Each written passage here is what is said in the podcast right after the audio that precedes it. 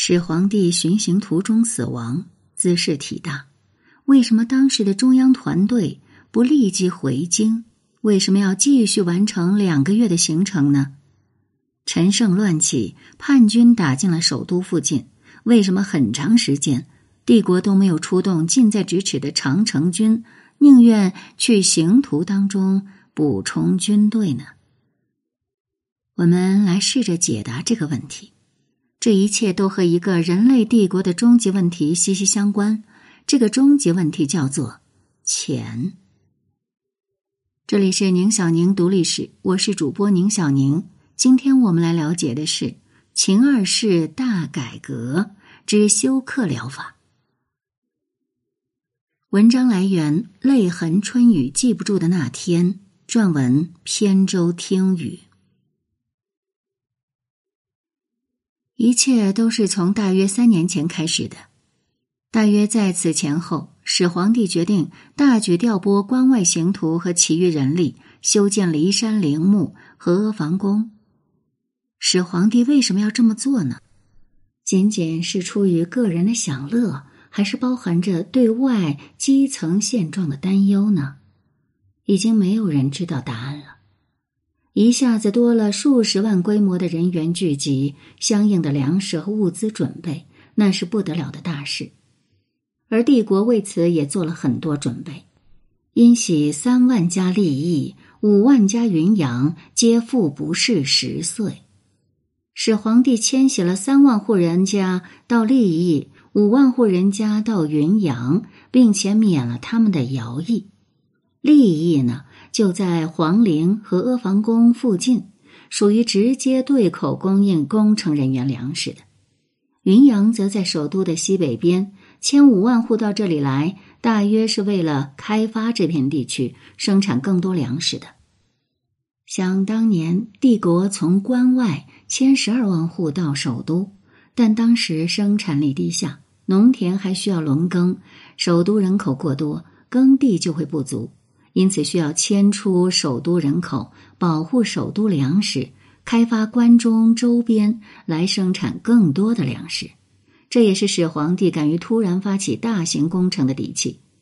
当然，仅凭这些人口迁移，肯定不足以解决这么多新增的粮食需求。粮食缺口还要从关外运。再后来，大放异彩的敖仓，大约就是从这个时候开始。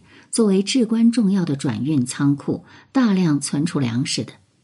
当时黄土高原的水土流失远没有后世那么严重，黄河在三门峡段远没有后世那么湍急，用船逆黄河运输粮食是勉强可行的。看上去虽然很艰难，帝国似乎还是勉强解决了粮食的问题。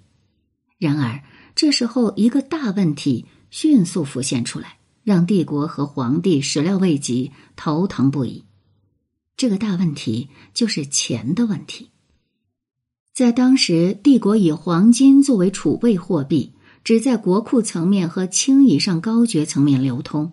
日常商业活动流通的钱是政府铸造的铜钱。按照史书的记载，始皇帝统一天下后，似乎只通行帝国铸造的半两钱。但根据出土文物，山东、辽宁等出土的秦汉铜钱半两和六国货币都是混杂在一块儿的。纯粹的半两钱遗址，目前基本只在陕西、四川等秦国本土才出现。总的来说，始皇帝时期我们没有发现帝国有废除六国货币的政策，而实际上在市面上主要被认可的货币则是布。这样算来，天下一共有好几种钱在流通。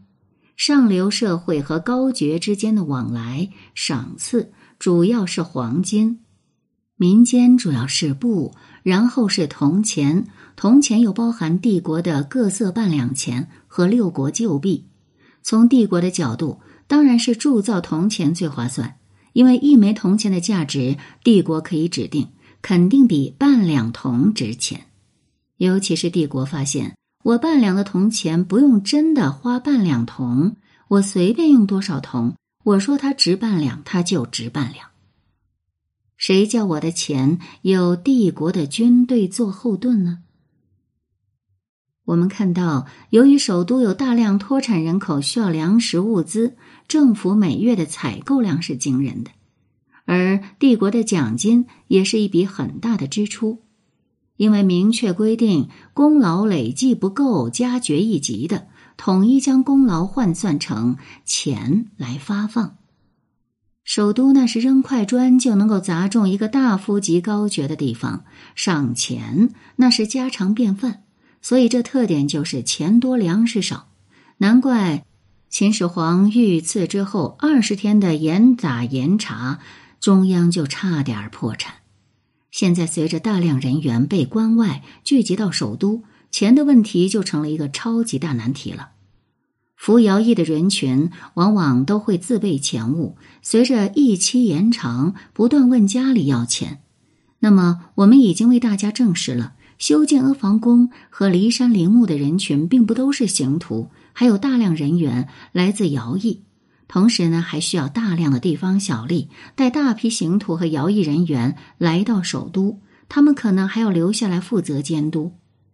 那全国的钱迅速的往首都附近涌过来，而这些钱最大的一个开支就是买粮食，粮食又被大量的消耗，严重缺乏，钱多物少会发生什么呢？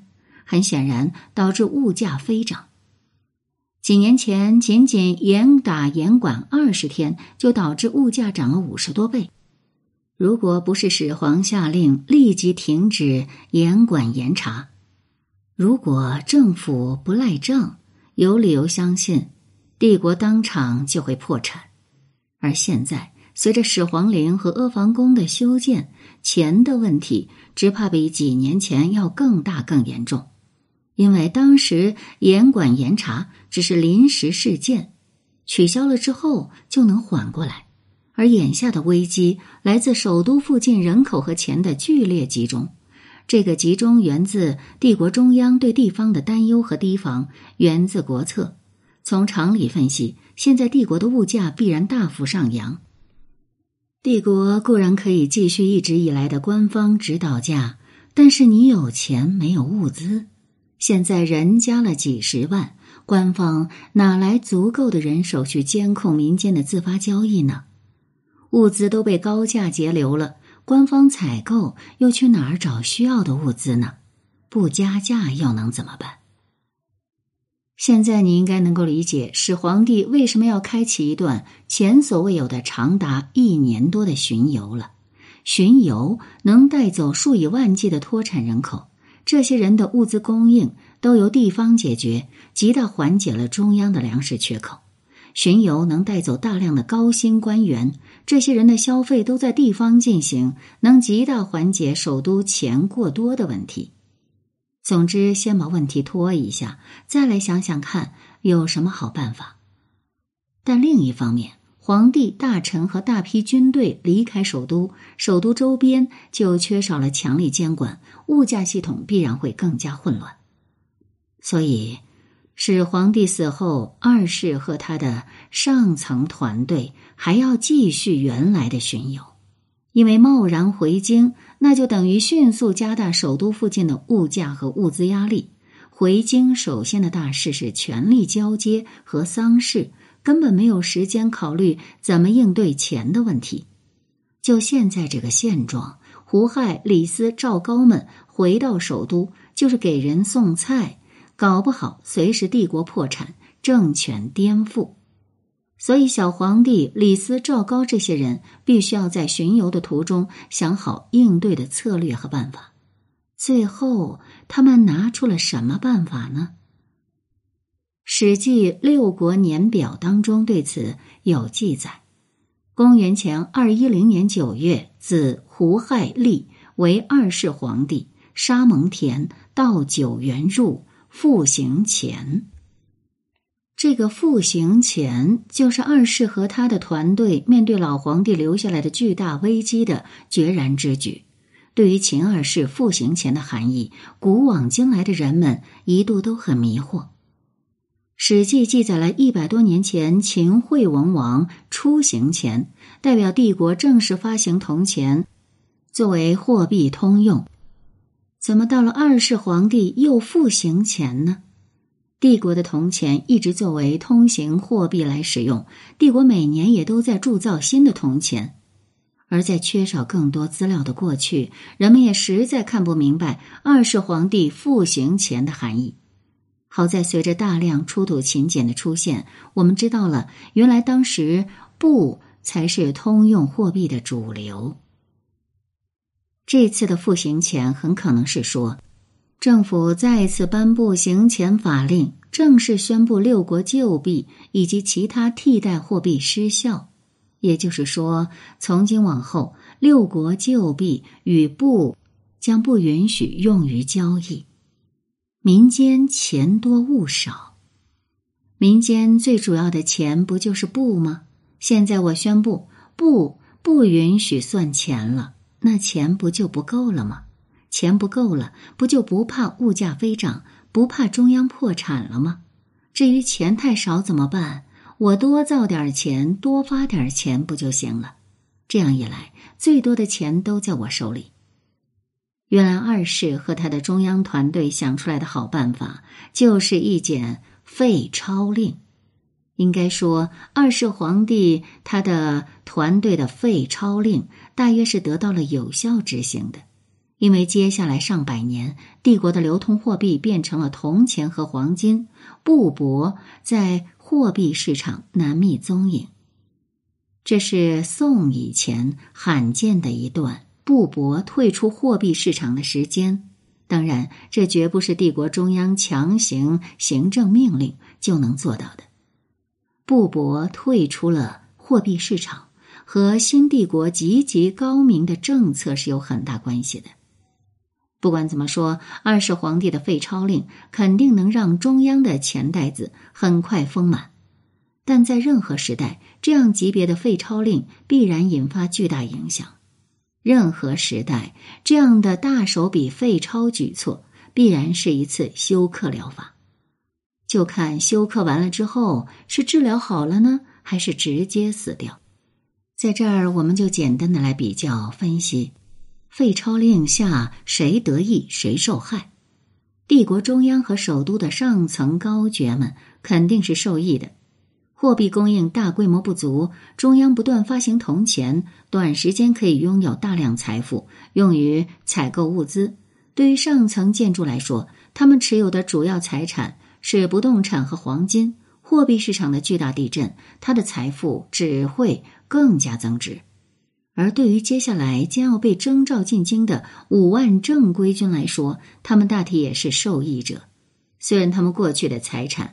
可能包含大量的六国旧币和布帛，但是他们肯定会得到的帝国慷慨给予的大量铜钱奖励，铜钱更值钱了，所以短时间内他们是得益的。而对于广大刑徒来说，这一切和他们大体没什么关系，因为他们没有钱。除了上述人员之外的广大平民，尤其是执行废钞令最严格的关中平民，就显然成了。最大的受害者，他们的财产中有很多是布帛或者是六国旧币。他们在远距离徭役的过程中需要大量使用货币，他们的财产一次性的缩水，甚至可以说是被洗劫了。所以，此时的帝国对于长城军是态度矛盾的。这支部队是以关中民众为绝对主体。他们本来就和蒙氏家族扶苏有长期的隶属关系，政治上就很难说是可靠的。而现在，他们成了休克疗法的最大受害者，帝国又怎么敢让他们进京呢？一千年后，一位皇帝就是调了一支首都周边的部队前去平叛，然后路过首都，然后他一家子就被杀得血流成河，他本人也是九死一生。现在的帝国实在是很难有信心让这支部队进入首都，所以在接下来的历史进程中，我们看到以外地人为主体的新组建的中央军和刑徒们成为了替帝国征战的绝对主力，由关中精锐组成的北疆长城军反而成了配角，甚至危机关头，帝国都不敢用。而关外的普遍人群则成为反叛的绝对主力。这个局面绝对不是偶然形成的。休克疗法终究是要休克的，不过二世和他的团队这一休克，就再也没能醒过来。